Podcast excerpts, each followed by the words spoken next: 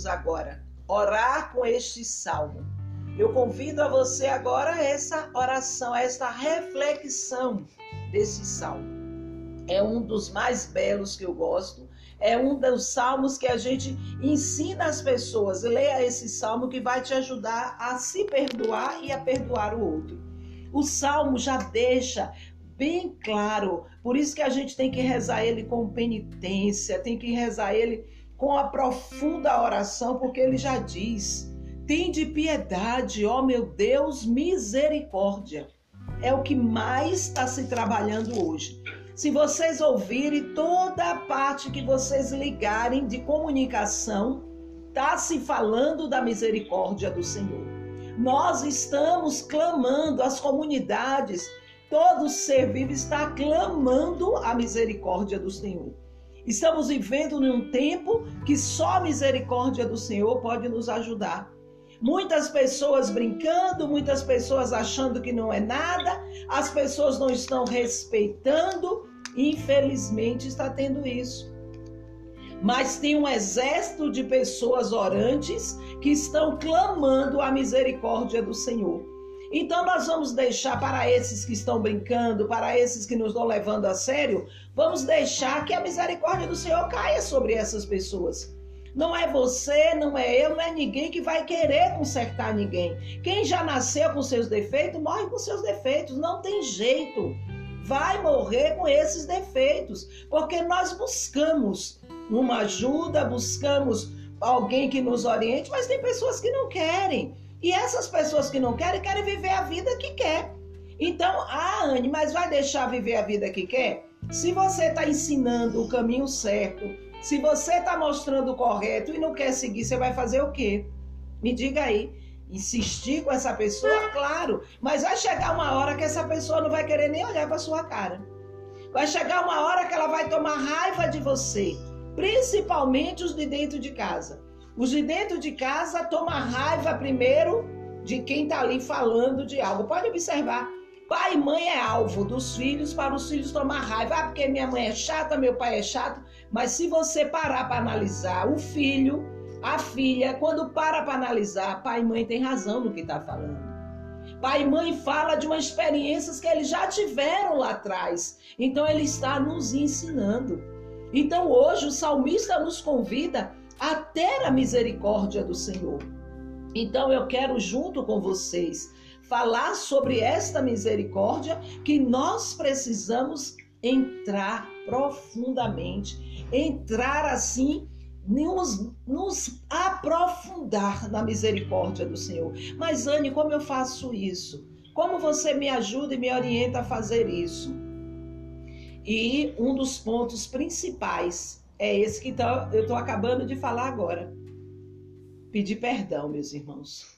A humanidade que aqui está, uma grande parte sofre com isso, não consegue perdoar e, para piorar, não consegue se perdoar. Tem pessoas que vivem murmurando até o dia de hoje algo que fez no passado, algo que praticou no passado e que você está ali com aquilo incomodando e você murmura e fala e fala, meu irmão e minha irmã. Aquele foi o tempo que você passou. O que você viveu naquele tempo não é o de hoje. Se você tivesse a experiência de hoje, será que você teria praticado isso? Claro que não. Então você precisou viver isso. Mas o que precisa mudar é você abrir um coração verdadeiramente diante de Deus e dizer isso para Ele. Senhor, eu quero clamar a misericórdia. Senhor, eu quero te pedir perdão, eu quero ser perdoada pelas essas coisas que eu fiz, que eu pratiquei. Meu irmão, abra o seu coração, converse com Deus, Deus lhe escuta. Só Deus pode lhe perdoar. Saia desse marasmo, dessa batida velha e venha para o novo. Você não é mais o homem velho, a mulher velha que praticou aquilo lá atrás. Não. Você agora é uma pessoa renovada. Você agora é uma pessoa nova. E por ser nova, mesmo nova com pouca experiência, você precisa praticar. Então nós precisamos começar a entender a entender que aquilo que fizemos no passado não somos obrigados a repetir agora no presente. Somos obrigados a entender que precisamos ser curados para seguir uma nova vida. Isso sim nós precisamos. Então o salmista convida a isso. Ó, mais na frente o salmista diz assim, ó: "Lavai-me todo inteiro do pecado e apagai completamente a minha culpa." Lavai-me, Senhor. Olha para Jesus e diz isso a ele: Lavai-me, Senhor, todo inteiro do pecado e apagai completamente a minha culpa. Só Jesus pode fazer isso. Você pode ser um homem que praticou um, um, um, assalto, um, seja lá o que for. Você precisa se redimir diante do teu Deus. Ah, Anne, mas as pessoas ficam me julgando pelo aquilo que eu fiz. Meu marido me joga na cara. Não se incomode com ele. Você é você e Deus. É você e Deus, é você que tem que olhar para Deus, é você que precisa se redimir, é você que precisa mudar. A mudança acontecendo com você, ele vai ver. Pare de querer provar algo para os seus, pare. Os seus são os primeiros a que te deixa pecar. Porque você fica com raiva, você fica irritado e aí você briga com ele, bate boca, fala o que quer, fala o que não quer. Pode observar. Os de dentro de casa são os primeiros a nos levar a pecar. Nos irrita a todo momento, traz uma e a gente vai lá e se acaba e briga e xinga. Adianta de quê? Eu é que saio da graça de Deus. Eu é que saio da presença de Deus, porque eu dou margem. Dou margem. Então nós precisamos ser sábio. Quando o salmista falou nesta frase, lavai-me todo inteiro do pecado e apagai completamente a minha culpa, é eu e Deus e mais ninguém. É eu e Deus e mais ninguém. Se arrependa dos seus pecados, é o principal. Se arrependa. E nós precisamos, eu nem vou debater mais esse salmo todo, porque para mim, esse início aqui, o primeiro parágrafo, fala tudo. O primeiro parágrafo faz com que nós olhemos para dentro de nós. É um convite que eu te faço hoje. Olhe para dentro de você. Olhe para dentro de você. Quando você é menino ou menina, que você tá ali, ó, crescendo, fazendo o que bem quer, o que bem entende. Pai fala, mãe fala, você desobedece, faz o que você quer. Chega lá na frente, quebra a cara, volta, reconhece que pai e mãe têm razão, depois vai, pratica de novo. Pode observar, o mundo hoje tá assim. Quando eu vejo uma mãe chorando porque o seu filho foi preso e a mãe diz: Foi esse ensinamento que eu te dei? Ali é uma mãe que está sentindo dor, porque não foi isso que ela ensinou ao filho. Nenhuma mãe vai ensinar o filho a matar, a roubar, nenhuma mãe vai fazer isso. A mãe quer o melhor para o seu filho. Então eu convido a você hoje, olhe para dentro de você. Comece a arrumar em você aquilo que precisa ser arrumado para Deus agir sobre a tua vida. Mas para com isso, se reconcilie com Deus. Em primeiro lugar, se reconcilie com Deus. Depois você vai se reconciliar com aquela pessoa que te fez mal. Vá pedir perdão àquela pessoa. Mas, Anne, como eu vou pedir perdão se foi aquela pessoa que me feriu? Mas você também deve ter ferido. Então pare de querer cobrir as coisas botando um pano fino que você está vendo do outro lado. Pare. Baixe sua cabeça. Se curve. Tenha humildade, sem medo. O Senhor quer trabalhar é você. Então faça a sua parte e não importa se essa pessoa, ah, é, eu falei com ele, ele não aceitou, ele não, não importa. O que importa é que saiu de dentro do seu coração. O que importa é que você perdoou, que você não carrega mais essa mágoa dentro de você. Por que é que tem estourado tantas doenças? o câncer que está aí aumentando cada dia mais são mágoas guardadas. Tantos estudiosos já chegaram a esse ponto de entender que as mágoas que estão guardadas têm feito acontecer muito isso na vida de muitos. Então, povo, clamemos, clamemos a misericórdia do Senhor. É o que o salmista nos diz hoje. E eu quis misericórdia e não sacrifício. É o que o salmista nos convida. E eu convido você a nesta manhã de hoje se reconciliar com você mesmo, com Deus e depois com o próximo.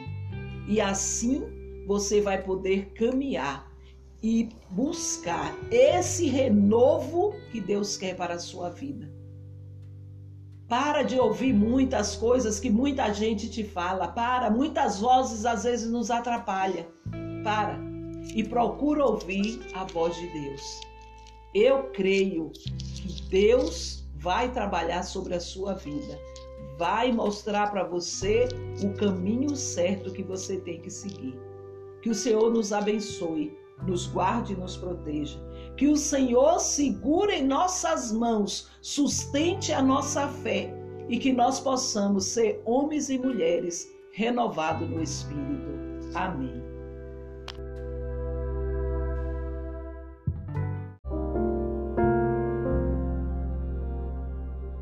Vamos ver agora a palavra que nos ensina. A palavra de Deus é um mapa. Tudo que nós precisamos para ter uma vida decente, segundo o coração de Deus, está na palavra. E Daniel capítulo 1, versículo 8 seguinte, você vai ver o segredo de, ter, de em 10 dias receber os dons que você precisa no exercício da sua missão. A palavra diz assim: Daniel tomou o firme propósito de não se contaminar com a comida e o vinho do rei, pedindo ao camareiro Mor que ele fosse poupar desta contaminação. Deus fez com que Daniel ganhasse a amizade e a simpatia do camareiro Mor. Mas este lhe ponderou: tenho medo do rei, meu senhor, que vos fixou os alimentos e bebidas. Se ele notar vossos rostos mais macilentos do que os dos outros moços de vossa idade, por vossa culpa, o rei me mandará cortar a cabeça. Então Daniel disse ao guarda, a quem o carneiro morto tinha encarregado de cuidar dele e dos seus amigos bem faze conosco uma experiência durante dez dias, dando-nos hortaliças para comer e água para beber. Depois faze um confronto entre os nossos rostos e os dos moços que tomaram a comida do rei e procede conosco de acordo com o que vires. O outro aceitou esta proposta submetendo-os à experiência durante dez dias. Ora, ao termo de dez dias, eles tinham melhor aparência e se apresentavam mais bem nutridos que todos os outros moços que se alimentavam da comida do rei. Por isso, o guarda deixou de lado a comida e o vinho que devia tomar e lhe dava hortaliças. Ora, a estes quatro jovens, Deus concedeu conhecimento e compreensão de toda literatura e sabedoria, e a Daniel se tornou mestre em interpretar qualquer visão ou sonho. Aqui está a palavra do Senhor. Dez dias, ao final dos dez dias, os jovens receberam os dons. Dez dias de abstinência das coisas que contaminam. Aqui, no caso específico de Daniel, o que podia contaminá-lo era a comida do rei. Por quê? Porque essas mesmas comidas eram oferecidas aos ídolos, ou seja, consagrada aos ídolos. E nós sabemos como um alimento consagrado prejudica a alma humana.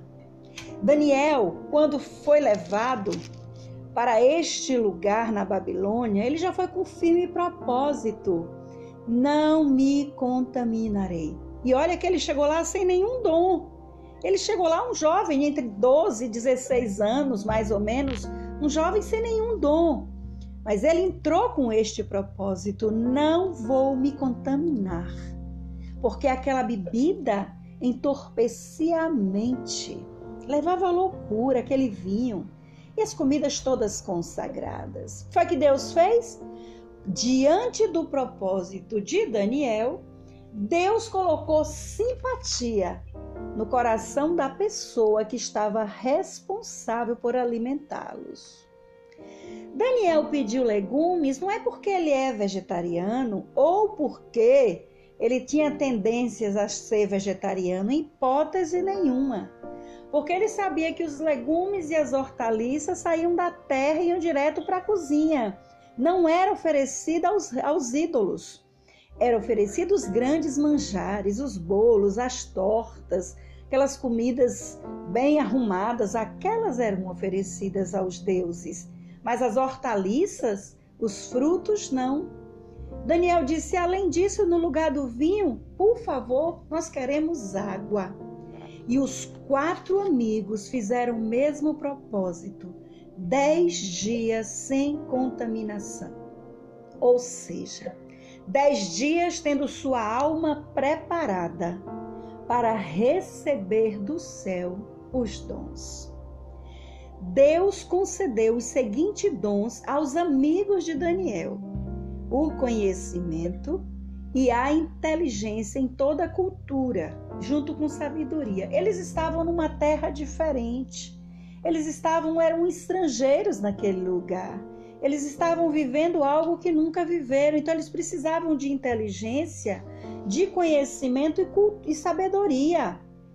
Mas a Daniel, além desses três dons, foi dado também o dom da inteligência de todas as visões e sonhos, ou seja, a interpretação, o dom do discernimento, pois esse era o ministério.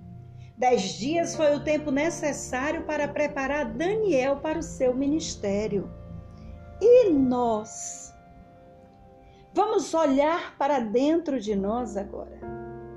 O que é que nos contamina? Qual é a fonte de contaminação que nós estamos vivendo em que a nossa mente fica nublada, inerte, que os nossos dons ficam apagados porque o peso da contaminação é muito grande? Quais são as fontes de contaminação que estão na minha vida hoje e que hoje, 13 de 3 de 2021, o Senhor nos pede para fazermos 10 dias de abstinência das coisas que nos contaminam. Por exemplo, o que é que contamina hoje de ordem geral? Os entretenimentos então, quais são eles? Os joguinhos no celular, no tablet, os filmes, as novelinhas, documentários. Tudo isso ocupa o nosso tempo. Nos deixa, nos deixa longe de orar, longe de Deus e o mais importante, longe difícil de escutar a sua voz. Porque nós estamos contaminados. Contaminados. Nos contaminamos sim, nos distraímos sim. Então, para muitos, a proposta é esta. Você sabe o que é que te contamina.